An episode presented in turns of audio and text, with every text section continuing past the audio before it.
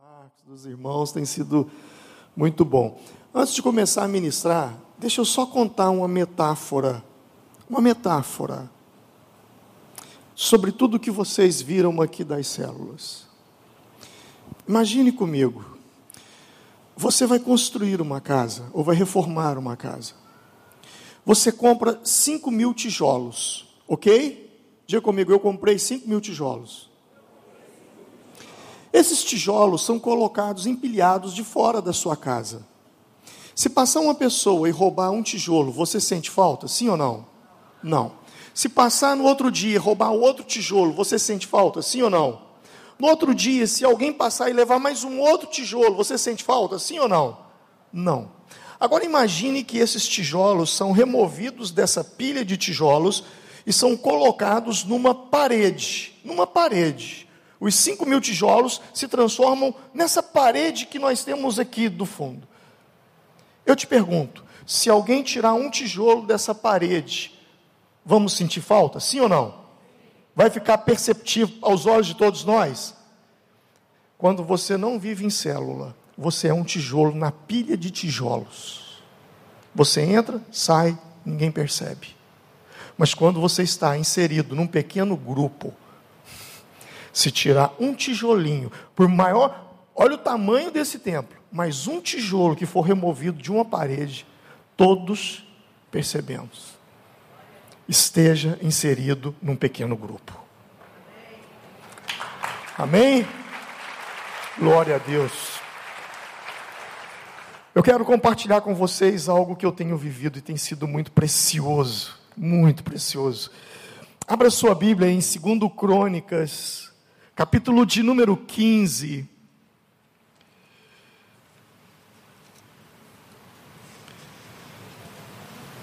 Segundo Crônicas, capítulo 15. Hoje pela manhã tivemos duas reuniões maravilhosas, fantásticas. Mas eu creio que essa agora será toda especial. Essa palavra que eu vou ministrar para vocês é algo que tem sido muito fresco na minha vida. E, e desde as últimas semanas de 2021, o Espírito Santo tem me conduzido a, a, ao que eu estarei falando aqui agora. As células são importantes, a estratégia das células são importantes, a estrutura de células são importantes. Mas a presença de Deus na célula, ela faz toda a diferença. E é sobre isso que a gente vai falar agora. A presença de Deus. Segundo Crônicas 15, o Espírito de Deus veio sobre Azarias, o filho de Obed. Ele saiu para encontrar-se com Asa, o rei. Ele disse: Escute-me, rei Asa, e todo o povo de Judá e de Benjamim. O Senhor está com vocês, quando vocês estão com Ele. Se o buscarem, Ele deixará que o encontrem. Mas se o abandonarem, eles, Ele os abandonará. Durante muito tempo, Israel esteve sem o verdadeiro Deus, sem sacerdote para ensiná-lo e sem lei. Mas em sua angústia eles se voltaram para o Senhor, o Deus de Israel. Buscaram-no e ele se deixou achar. Ele deixou que o encontrassem. Naqueles dias, não era seguro viajar por muitos distúrbios, afligiam todos os habitantes do território. Nações e cidades se destruíam umas às outras, pois Deus estava afligindo com toda espécie de desgraças. Mas sejam fortes e não desanimem, pois o trabalho de vocês será recompensado. Assim, que ouviu as palavras e a profecia de Azarias, o filho de Obed, o rei Asa, se encheu de coragem, retirou os ídolos repugnantes de toda a terra de Judá e de Benjamim e das cidades que havia conquistado nos montes de Efraim, restaurou o altar do Senhor que estava em frente do pórtico do templo do Senhor. Depois, reuniu todo o povo de Judá e de Benjamim, e convocou também os que pertenciam a Efraim, a Manassés e a Simeão, que viviam entre eles por muitos de Israel tinham passado para o lado do rei Asa, ao verem que o Senhor, o seu Deus, estava com ele. Eles se reuniram em Jerusalém, no terceiro mês do décimo quinto ano do reinado de Asa. E naquela ocasião, sacrificaram ao Senhor setecentos bois, sete mil ovelhas e cabras do saque que haviam feito. E fizeram um acordo, um propósito, uma aliança de todo o coração e de toda a alma de buscar o Senhor, o Deus dos seus antepassados. Amém. Eles fizeram um propósito de buscar a Deus. Sabe, o rei Asa, ele foi um rei que Tão logo ele assume o trono, ele tem um desafio, porque o exército etíope vem com um milhão de soldados, isso está registrado no capítulo 14. E o rei Asa tinha apenas 300 mil homens para lutar contra um milhão. E ele então clamou o Senhor, e a Bíblia diz que o terror do Senhor veio e aqueles etíopes foram consumidos. E agora depois da batalha, as coisas se acertam, as coisas se ajustam, e Asa toma uma decisão. No meio da paz, não havia um conflito, não havia uma ameaça, não, no meio da paz, ele busca, ele faz uma aliança com o povo, de buscar ao Senhor, seu Deus. E o reinado de Asa, desse rei foi um dos reinados mais pacíficos que houve em toda a história dos reis de Israel. Dos 41 anos que ele reinou, se não me falha a memória, 35 foram de paz. Enquanto ele esteve firme diante do Senhor, houve paz. Mas o que me chama a atenção é que, quando tudo estava bem, porque geralmente a gente busca quando as coisas estão más. Esperamos as coisas tomarem um rumo no qual nós não temos controle, e aí a gente busca a Deus. Não, mas Asa ele fez quando ele tinha controle de tudo, quando tudo estava indo bem. Ele busca o Senhor, ele toma duas atitudes quando ele ouve a palavra do profeta. O profeta lhe diz: O Senhor está com vocês versículo 2: Quando vocês estão com Ele, se o buscarem, Ele o deixará que o encontrem, mas se o abandonarem, Ele os abandonará. Quando Asa ouviu essa palavra, ele toma duas decisões. A primeira, ele acaba com a idolatria que havia em Israel e coloca a casa em ordem. E segundo, ele faz uma coisa muito poderosa. Ele faz uma aliança, um acordo, um propósito de buscar ao Senhor. Sabe, se tem uma coisa que nós precisamos ter, é gente que faz aliança conosco de buscar ao Senhor. Gente que faz acordo conosco de buscar ao Senhor. Eu estava ouvindo o casal e eles disseram: Olha, foi muito forte, eu prestei muita atenção. No mês de julho do ano passado, nós fizemos um propósito de oração. Isso é precioso. Nós temos amigos de futebol, nós temos amigos de praia, nós temos amigos de pescaria, nós temos amigos de churrasco, de shopping, mas nós precisamos ter amigos de oração gente que faz aliança de buscar ao Senhor conosco. O rei Asa, ele recebe essa palavra, e quando ele ouve a palavra, aquela palavra lhe deu consciência. Sabe, isso me lembra Neemias. Neemias estava com sua vida resolvida, trabalhando no palácio, ele era copeiro do rei, ele estava super bem, ele alcançou tudo aquilo que um homem poderia alcançar materialmente naquela época, quando o Israel havia sido exilado na Babilônia, ele estava muito bem, mas quando Anani vem de Jerusalém, ele pergunta: Ei, como está Jerusalém? E Anani diz: Os muros estão derrubados, a cidade está queimada, o templo está destruído. E quando Neemias ouve aquela palavra, a Bíblia diz que ele começa a chorar, porque aquela palavra lhe trouxe consciência. Deixa eu lhe dizer algo.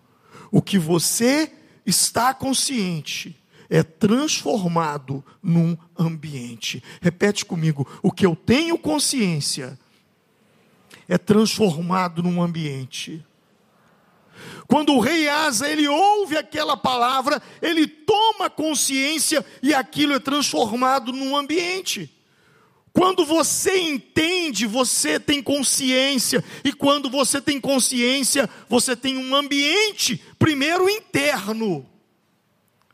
Eu me lembro que alguns anos atrás, eu estive aqui no Rio pregando em Copacabana, numa igreja em Copacabana, e os pastores me colocaram num hotel ali, próximo à igreja, acho que foi a primeira igreja batista de Copacabana. Estava eu e minha esposa.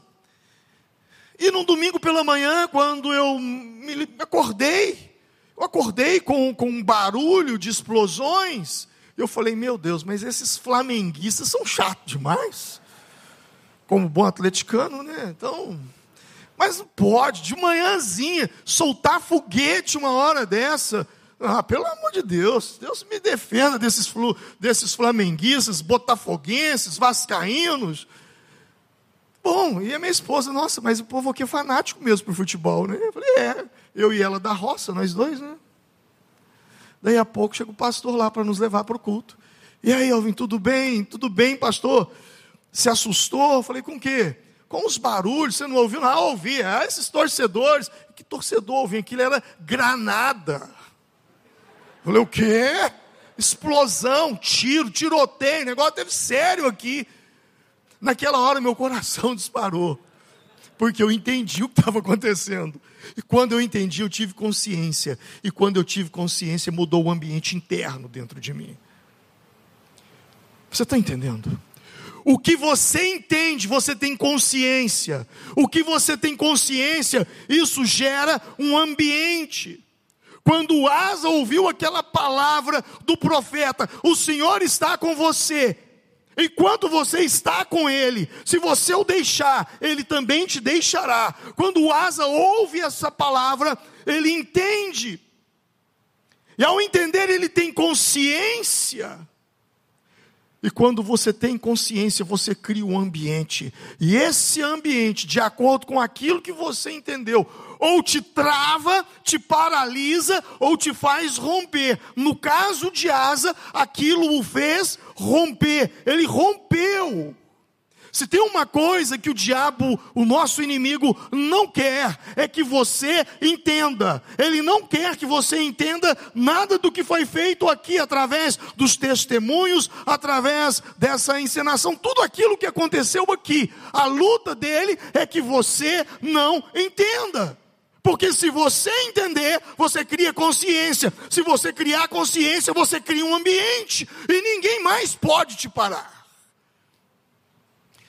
Jesus falou em Mateus 13 de uma parábola da semente que saiu, do semeador que saiu a semear a semente. Você se lembra disso? Uma semente caiu, ela caiu entre espinhos, uma semente caiu sobre a pedra, a entre espinhos fora sufocada, a que caiu sobre a pedra, ela cresceu, mas não tinha raiz e depois desfaleceu, morreu. A que caiu em boa terra, essa produziu muito, mas ele também falou de uma que caiu no caminho.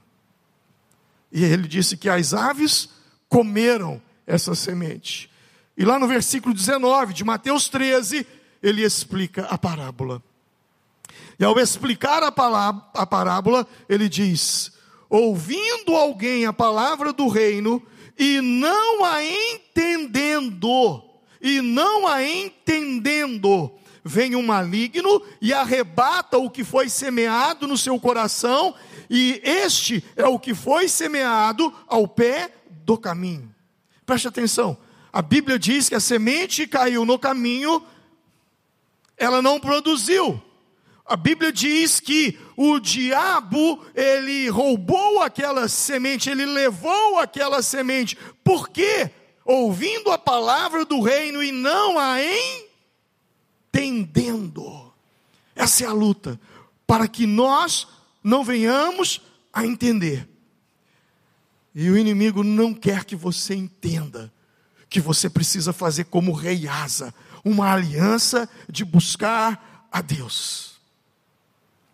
Interessante que o profeta ele fala até de recompensas. No versículo 7 ele diz: Mas sejam fortes e não desanimem, pois o vosso trabalho, ou o trabalho de vocês, será recompensado. Há uma recompensa para aqueles que buscam a Deus.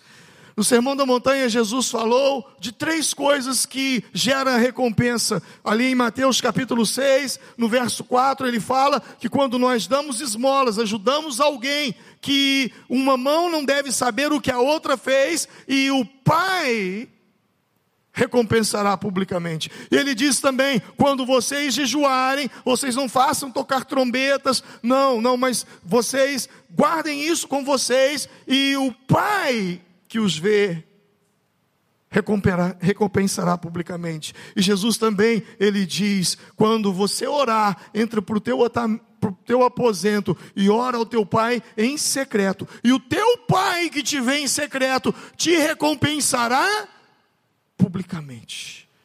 Interessante essa palavra, de buscar a Deus, isso gera em nós recompensa. A verdade é que existe mais para aqueles que buscam a Deus, para aqueles que têm fome de Deus. Na minha vida, eu uso isso.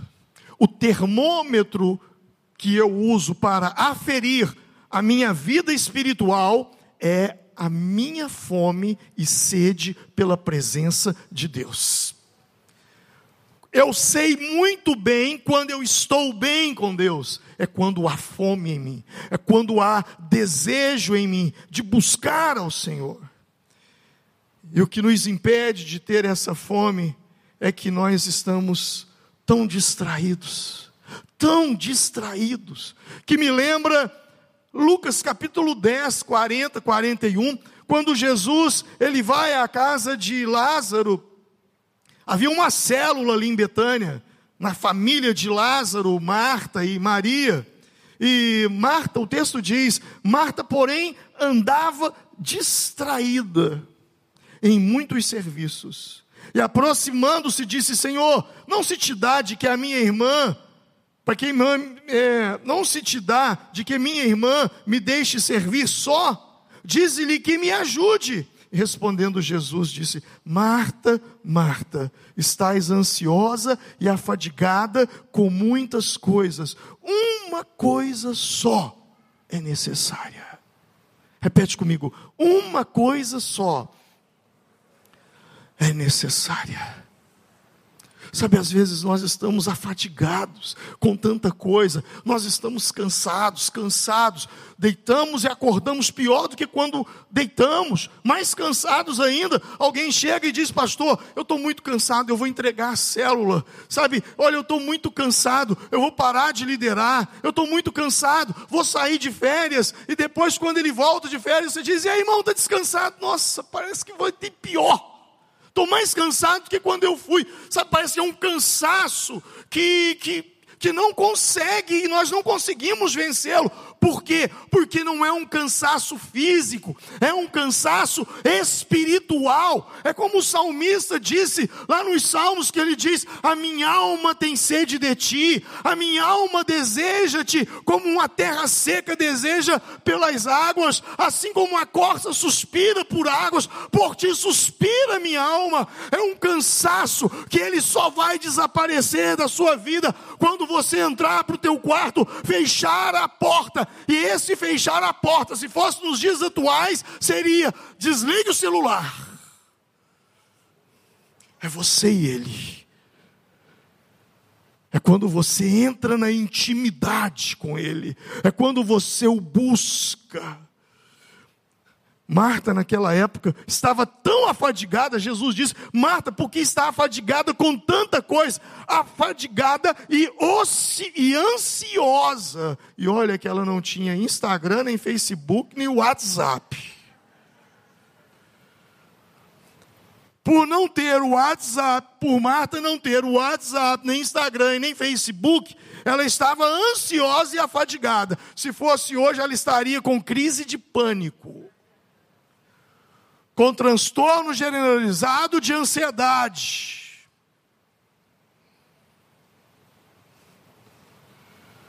O Senhor está falando conosco. Quer se livrar de tudo isso? Entra para dentro do teu quarto e fala ao teu pai que está em secreto. E o teu pai que está em secreto te recompensará publicamente. Eu não estou falando de ter comunhão com Deus.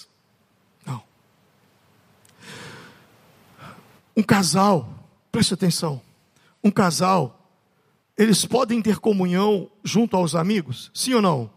Pode. Um casal pode ter comunhão junto aos filhos? Pode. Um casal pode ter comunhão na célula? Pode. Um casal pode ter comunhão na celebração, no culto? Pode. Mas intimidade, o casal só tem a sós. Fecha a porta e tem intimidade. Você pode ter comunhão com Deus no seu carro, você pode ter comunhão com Deus na sua casa, você pode ter comunhão com Deus no seu trabalho. Não, pastor, a Bíblia diz orar sem cessar, eu oro mesmo. Eu oro no carro, eu oro dentro do ônibus, eu oro no metrô, eu oro em todos os lugares, e eu estou em sempre oração. Tudo bem, você pode ter comunhão com Deus dentro do ônibus, você pode ter comunhão com Deus no, no, no, no, metrô, você pode ter comunhão com Deus no seu local de trabalho, você pode ter comunhão com Deus com as outras pessoas, mas intimidade você só tem quando você está a sós com Ele.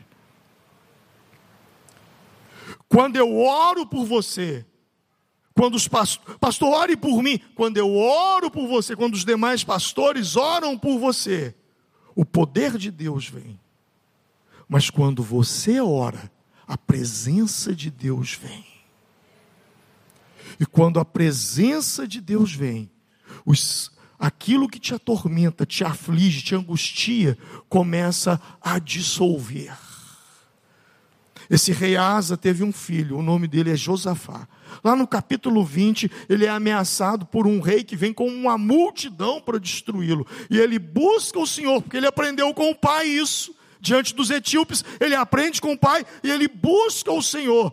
E o Senhor dá uma estratégia de guerra para ele. E ele vai para a batalha, só que na frente ele não coloca artilharia, não coloca infantaria, não coloca os, os, as tropas, os escudeiros, os flecheiros. Não, ele coloca a banda de música de Israel, os ministros de louvor. E eles vão à frente, cantando, louvando, glorificando, e aquele exército imenso de homens fortes, porém se rendendo ao Senhor. Eu me rendo aos teus pés. E quando você começa a adorar e a buscar, sabe o que aconteceu? O profeta se levanta e diz: Nessa batalha vocês não terão que pelejar, apenas vejam o que o Senhor fará por vocês. Os próprios inimigos se autodestruíram, e quando eles chegaram, a Bíblia diz que eles gastaram dias para recolher os despojos, que os próprios inimigos que iam contra eles se autodestruíram além de não ter que lutar aquela batalha, eles ainda levaram muita coisa de despojo. Uma coisa é você vencer, mas outra coisa é você triunfar. Você vence quando você luta, você triunfa quando você se prostra na presença de Deus e Deus luta por você. O Senhor age por você, o Senhor vai à tua frente, e quando você chega, você só contempla o que o Senhor fez. Fecha a porta. Nós dizemos que amamos ao Senhor. Nós cantamos canções e nas nossas canções nós falamos que amamos o Senhor. Mas a maior prova de amor é o tempo.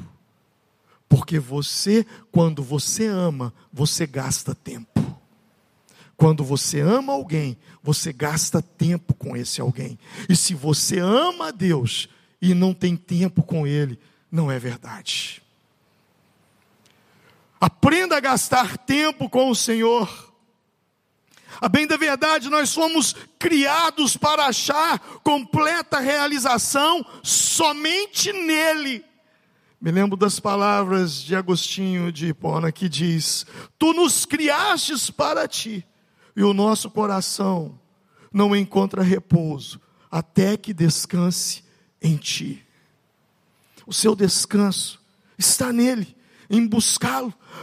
Asa, o rei Asa, ele entendeu isso. Ao entender, ele cria consciência, faz uma aliança, muda o ambiente. Israel tem paz. Ele faz um propósito de buscar a Deus. A bem da verdade, o ser humano é movido por três coisas Existem três coisas que te fazem mover nessa vida. Existem três coisas que te fazem levantar pela manhã, lutar, trabalhar todos os dias, e você é movido por uma delas. Existem pessoas que são movidas pela ambição. Existem pessoas que são movidas pela necessidade. E existem pessoas que são movidas por propósito. Gente que é movida por ambição, a vida dessa pessoa é como um buraco sem fundo. Por mais que ele tenha, ele não se realiza. Não existe realização. Por mais que ele faça, ele quer fazer mais. Por mais que ele trabalhe, ele quer trabalhar mais. Por mais que ele tenha, ele quer ter mais. Por mais que ele conquiste, ele quer conquistar mais. Por quê? Porque ele é movido por ambição. E porque ele é movido por ambição, ele está o tempo todo procurando alguém para disputar. Não, fulano comprou um carro, eu preciso comprar um carro melhor que o dele. Fulano comprou uma lancha, eu preciso ter uma lancha melhor que a dele. Fulano comprou um, um, uma casa, eu preciso de uma casa melhor que a dele.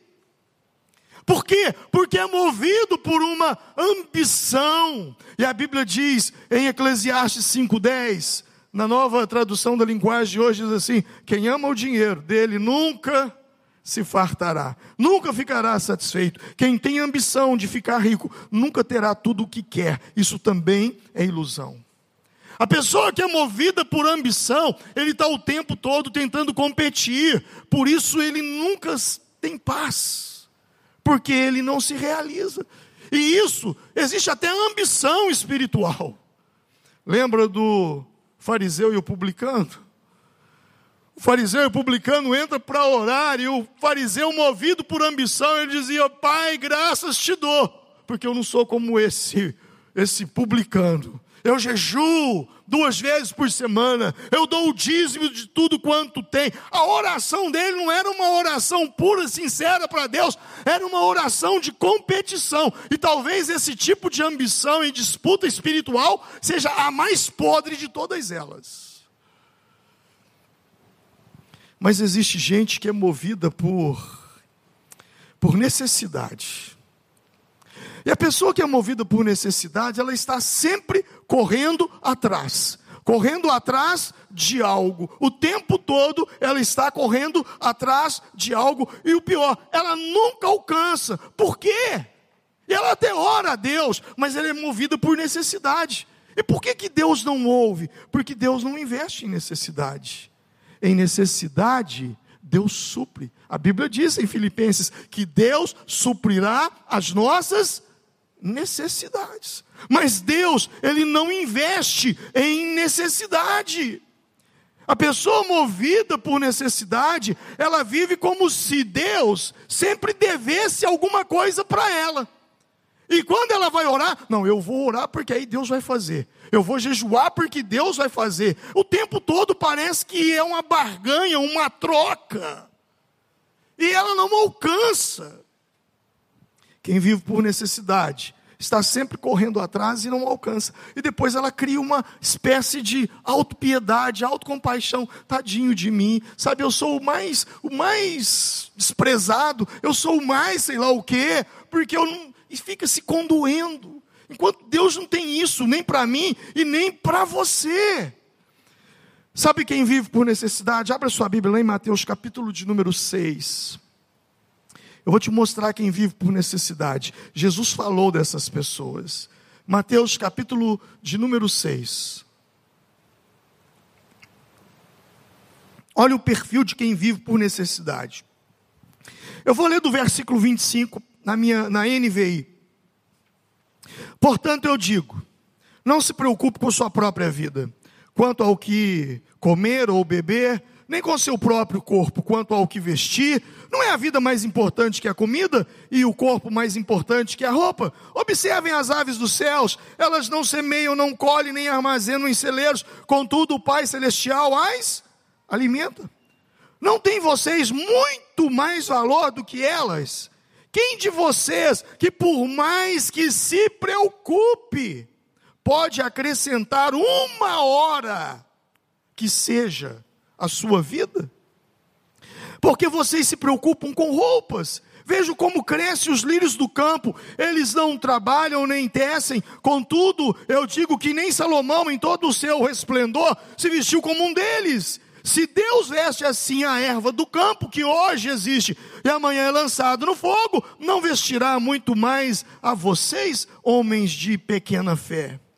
Portanto, não se preocupem dizendo, ou que vamos comer, ou que vamos beber, ou que vamos vestir, pois, preste atenção agora nisso, pois os pagãos é que correm atrás dessas coisas. Repita comigo, repita comigo, pois os pagãos é que correm atrás dessas coisas.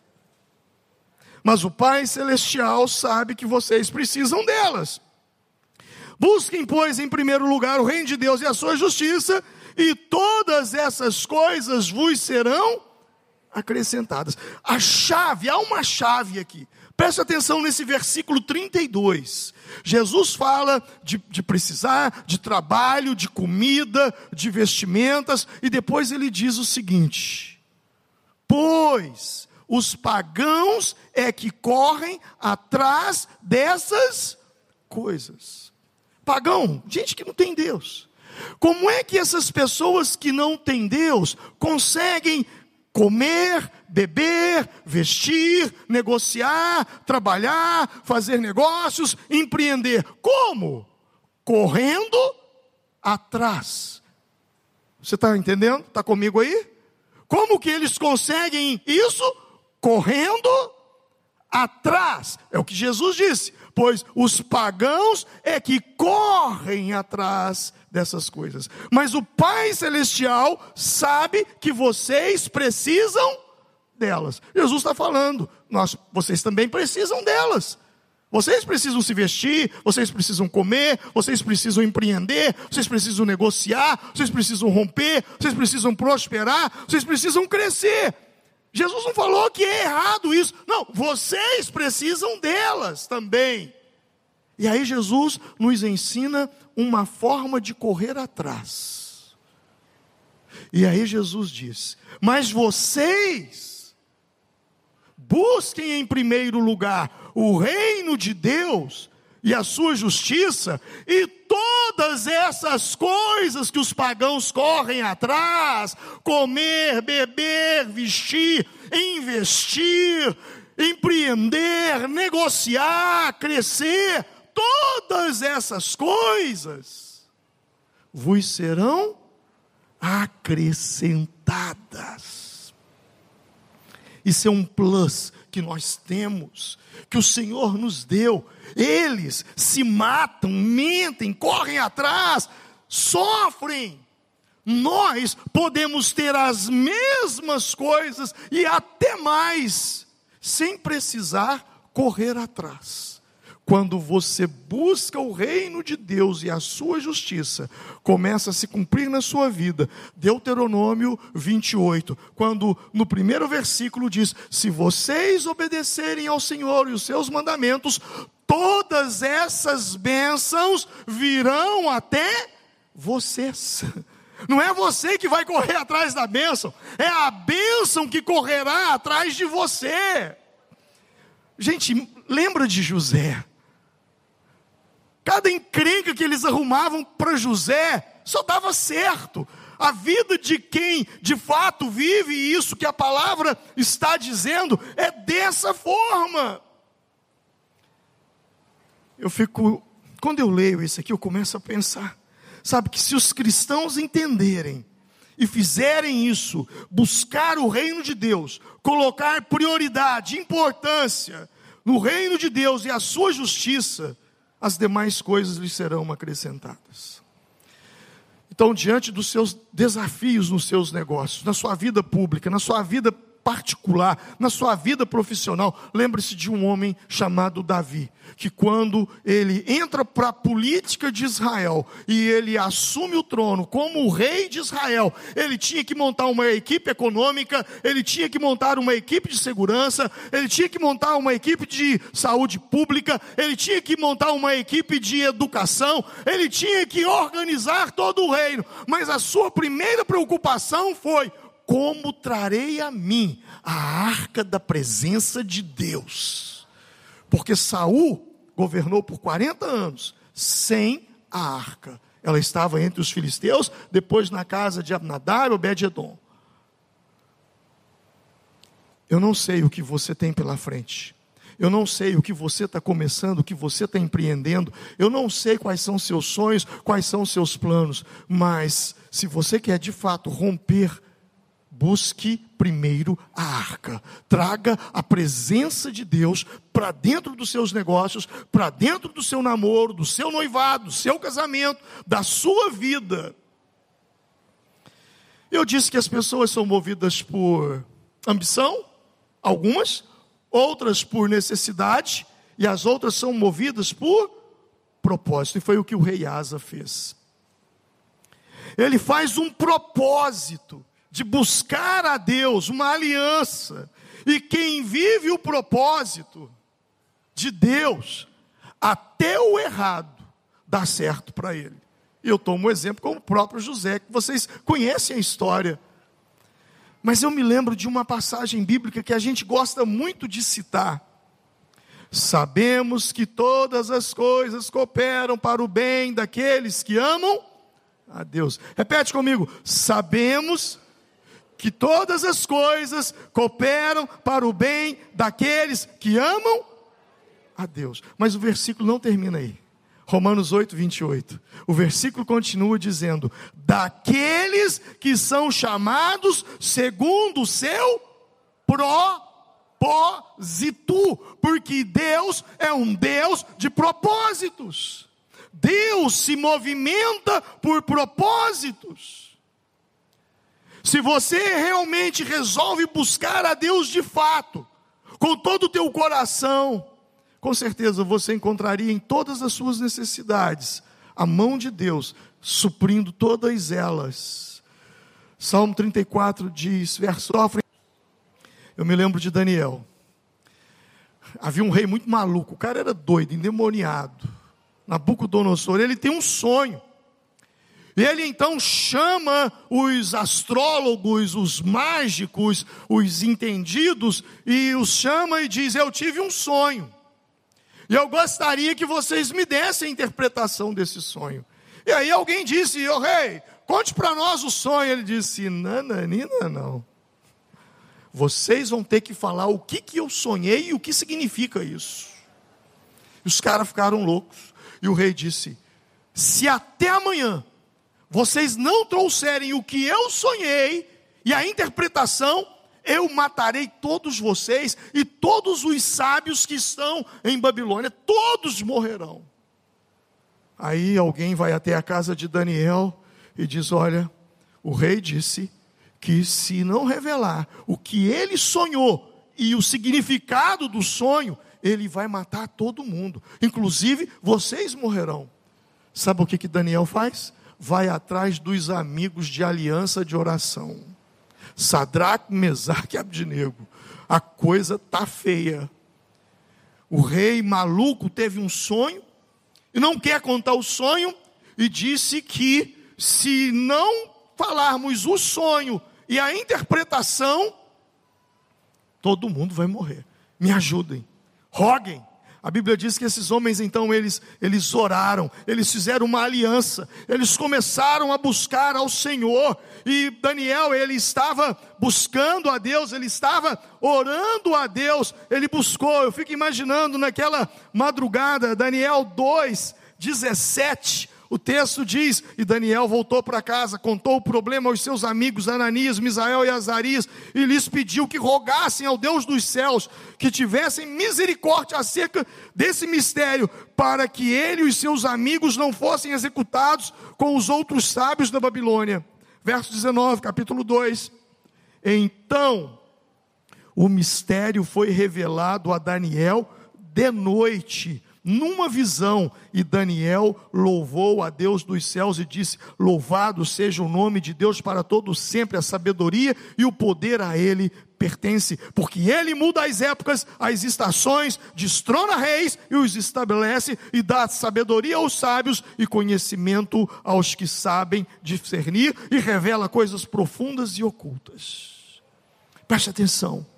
Daniel vai para casa e começa a orar. E o texto diz que de noite, de noite, vem a revelação. Ah, essas madrugadas, elas são poderosas. Provérbios: Eu amo aos que me amam, e os que de madrugada me buscam, me acharão. A minha mãe era uma mulher muito simples, muito simples, não tinha uma boa leitura, e ela se converteu a Jesus e, e eu não entendi aquilo. Depois eu fui, eu me converti, e eu falava, mãe, é, eu escuto a senhora orando de madrugada, para que isso, mãe? E ela falava, na simplicidade dela, meu filho, de madrugada a fila é menor. Ah, essas madrugadas, elas são poderosas. Ah, essas madrugadas, quando você coloca o teu joelho no chão e começa a clamar o Deus dos céus e a falar com Ele. Eu já vi muitas chaves virar na madrugada. Eu já vi o Senhor operar, trabalhar. Daniel, então ele clamava: Senhor, se não me deres o sonho e a interpretação do sonho, certamente eu morrerei. Talvez foi ali que ele, ao receber aquela revelação, cantou: Porque ele vive, posso crer no amanhã, porque ele vive Temor não há, porque eu bem sei, eu sei vida nas mãos do meu Jesus que vivo. Você não está arrepiando aí, não? Porque eu estou todo arrepiado aqui. Uh! Essas madrugadas, essas tardes, essas manhãs, quando você entra para o teu quarto e em secreto você fala com o teu pai, é poderoso. Deus se move por propósito. E Asa ele estabelece o propósito de buscar a Deus. E quando Asa estabelece o propósito de buscar a Deus, Deus estabelece paz sobre o teu reino para que se cumpra Isaías 26, 3. Tu, Senhor, conservarás em perfeita paz aquele cujo propósito é firme, porque ele confia em ti. Quem tem firmeza no propósito de buscar a Deus, não se prostra diante da ansiedade, do medo do futuro, como disse Jeremias 17, 7: Bendito o homem que confia no Senhor e cuja esperança é o Senhor, porque ele espera pacientemente no Senhor. Interessante que a palavra pacientemente no hebraico, ela tem alguns significados e dá alguns entendimentos. Dentre eles, uma é pacientemente é padecer dor como no parto. Ou seja, a mulher, a mulher que padece dor como no parto, ela sofre, mas sabendo que aquele sofrimento, que aquelas contrações têm um propósito. Quando você busca o Senhor, é como aquela mulher que está para dar à luz. Ela sabe que tem um propósito aquela dor. Ela sabe que aquelas contrações a levará a um propósito. Eu quero te dizer que existe um propósito para a sua dor. Não é em vão. A palavra esperar aqui, ela também tem um significado. Como aquele que arma uma emboscada. E aquele que arma uma emboscada é como quem vai pescar. Ele fica atento ali para ver se o peixe vai puxar a linha. Ele está atento, os seus olhos não saem daquele objetivo porque ele tem um propósito. Isso me lembra Hebreus 12, 2. Sabe o que diz lá? Olhando para Jesus, autor e consumador da fé, o qual, pelo gozo que lhe estava proposto, suportou a cruz, desprezando a afronta, e assentou-se à destra do trono de Deus. Repete comigo: olhando para Jesus, autor e consumador da fé, o qual, pelo gozo que lhe estava proposto, suportou a cruz, desprezando a afronta, desprezando a afronta, desprezando a afronta. Eu estou fazendo questão de repetir isso. Sabe por quê? Porque quem de fato olha para Jesus e não tira os olhos dele, ele despreza a afronta. Quando os seus olhos estão nele, você despreza a afronta. Tem muita gente dando muita atenção para a afronta. Tem muita gente se ofendendo. Tem muita gente ofendida. Por quê? Porque os seus olhos não estão nele. Porque quando os seus olhos estão nele, você despreza a afronta. Se coloque de pé nesse momento.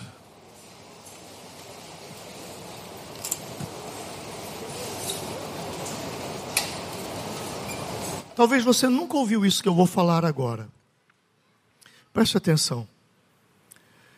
A oração, a oração, ela tem muito poder, ela tem muitos benefícios. A oração ela abre portas, a oração ela rompe, a oração liberta, a oração traz cura. Mas uma das coisas mais poderosas, preste atenção nisso. Uma das coisas mais poderosas que eu vejo na oração, sabe o que é? É que quando eu falo com Deus, eu me escuto. E quando eu me mostro para Deus, eu me vejo.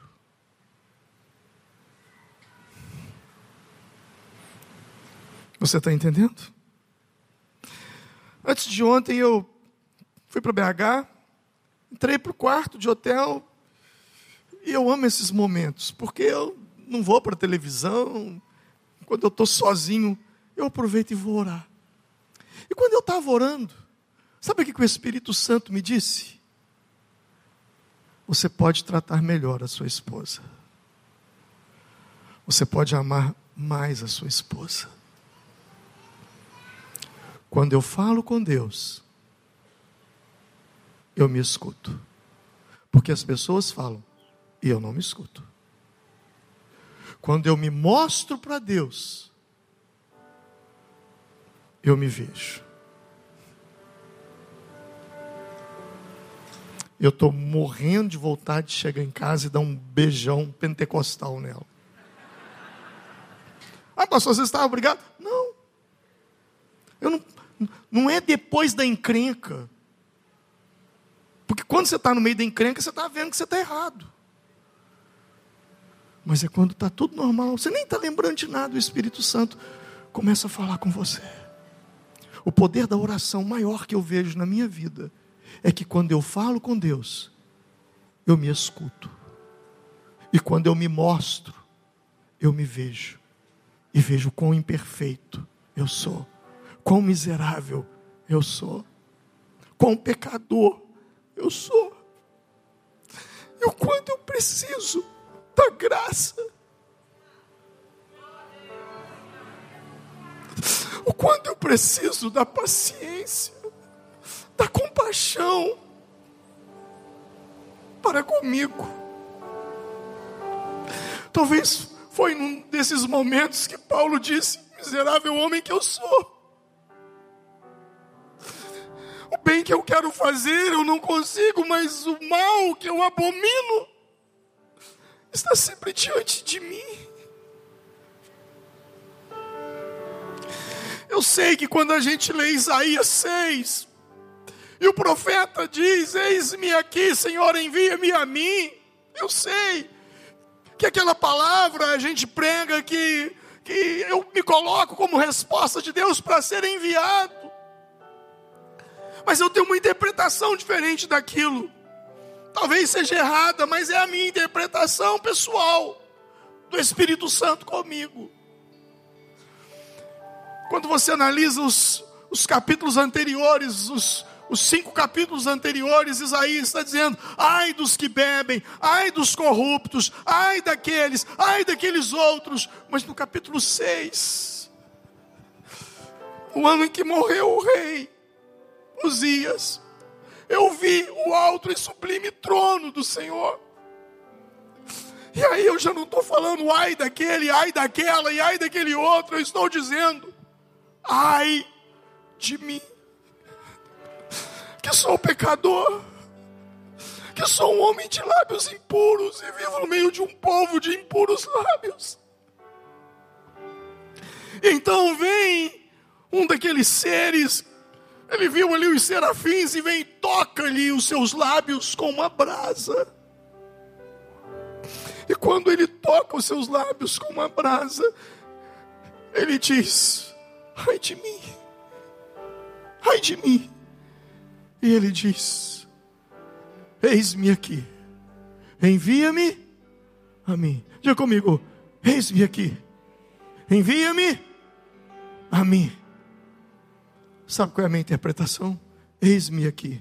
Envia-me a mim. Porque antes de eu ser enviado até você, eu preciso fazer uma viagem aqui interna. E ser enviado para mim. E pregar para mim. E ministrar a mim. Muitas das minhas pregações não são para as pessoas, são para mim. Feche os seus olhos. Esse Senhor, Ele te ama tanto, tanto, tanto. Tudo que Ele quer é o seu tempo, não é o seu dinheiro, não é o seu relógio, não é o seu carro, não é sua casa,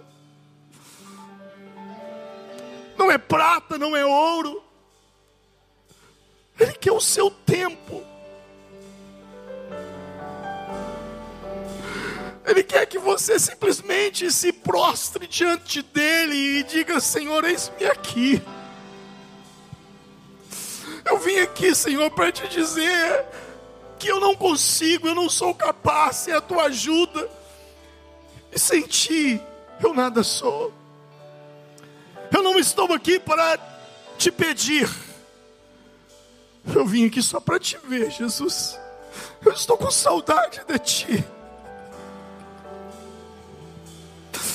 Quero sentir o teu toque, eu quero sentir o teu abraço, eu quero sentir o teu amor, eu quero sentir o teu carinho. Senhor, eu sou carente, me acolhe, me abraça, Comece a orar enquanto nós cantamos essa canção. Sinta o abraço do Espírito Santo. Sinta o Senhor te abraçando e dizendo no seu ouvido: Filho, eu, eu te amo. Filha, eu te amo. Uma canção até que diz né, que se a graça é um oceano, nós estamos afogando. Sinta, abra o seu coração, esqueça que existe pessoas do seu lado, abra o seu coração, se derrame, se entregue na presença dele agora, quebre o seu coração diante dele, deixe ele falar com você.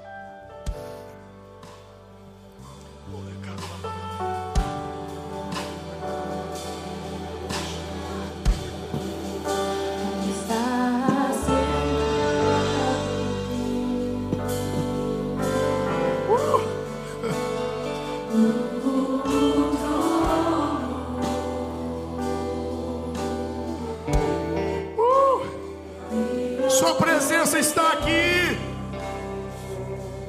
Posso sentir o seu espírito nessa noite.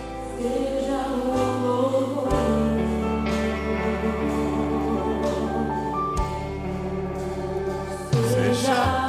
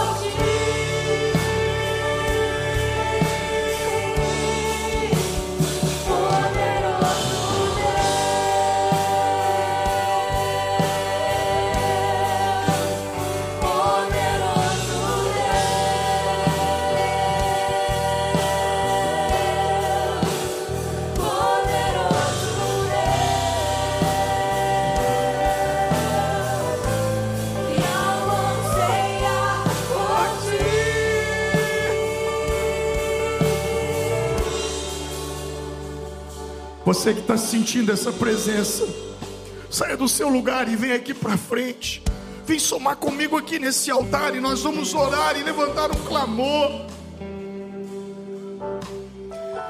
Você que nessa noite está também diante de um desafio na sua vida e precisa tanto da presença de Deus para romper, sai do seu lugar e vem aqui para frente. Vem para cá correndo, vem para cá correndo. Enquanto cantamos, enquanto ministramos.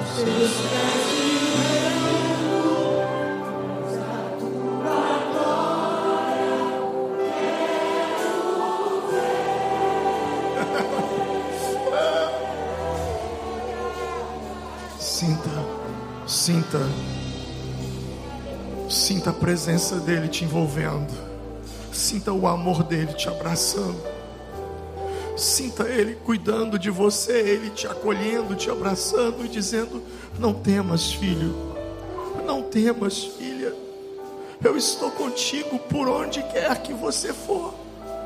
Eu prometi que estarei contigo todos os dias até a consumação dos séculos. Você não está sozinha, filha. Você não está sozinho, filho.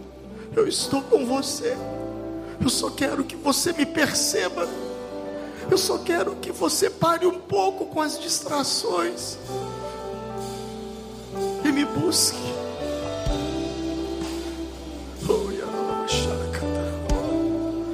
Está aqui.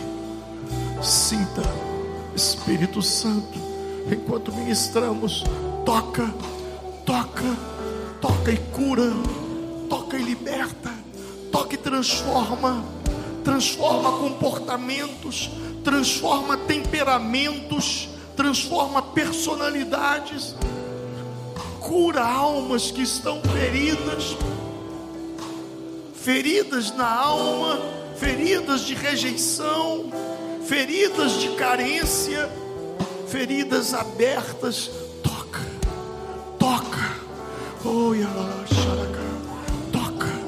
Uh, eu sinto o Espírito Santo se movendo sobre nós, dentro de nós, por todos os lados. A Sua presença nos cerca e nos abraça nessa noite.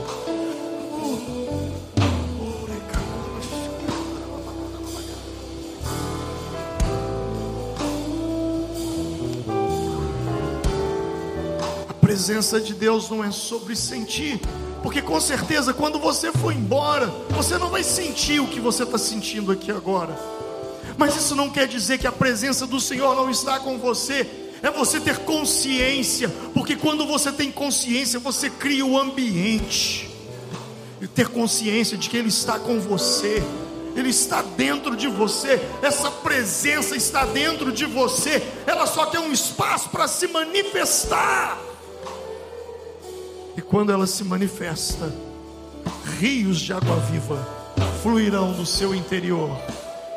A abundância, porque você jorra, e aqueles que estão ao seu entorno, ao seu redor, eles percebem, porque eles também são contagiados pela presença que está dentro de você. Oh Espírito Santo, nós te amamos. Diga o quanto você o ama. Diga o quanto você o deseja. Diga o quanto você o quer. Diga, diga isso para ele. Diga isso para ele nesse momento. Fale com ele o quanto você o deseja, o quanto você o quer, o quanto você o ama. Expresse agora as palavras do seu coração. Ore,